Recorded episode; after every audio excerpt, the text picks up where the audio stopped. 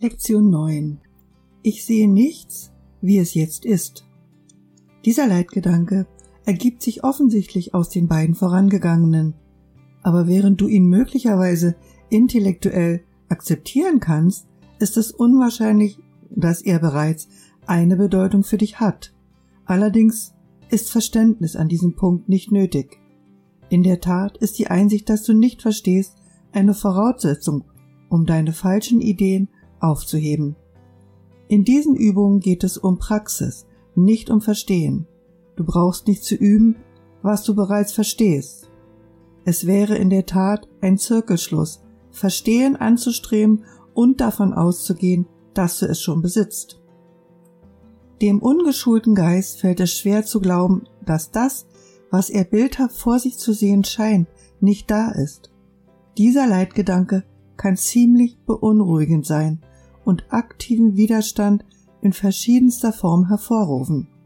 Das schließt jedoch seine Anwendung nicht aus.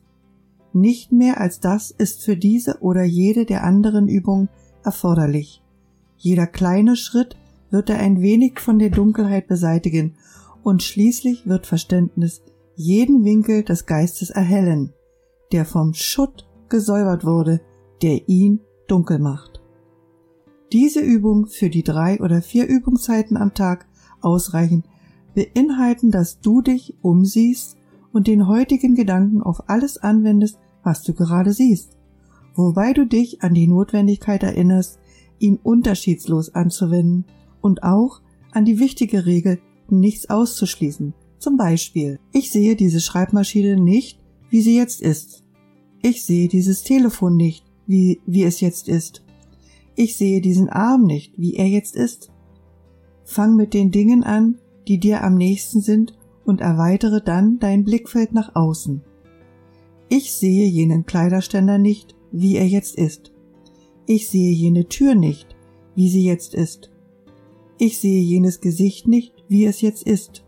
Es sei nochmals betont, dass, wenn auch keine vollständige Erfassung aller Gegenstände angestrebt wird, jedes ausdrückliche Ausschließen zu vermeiden ist.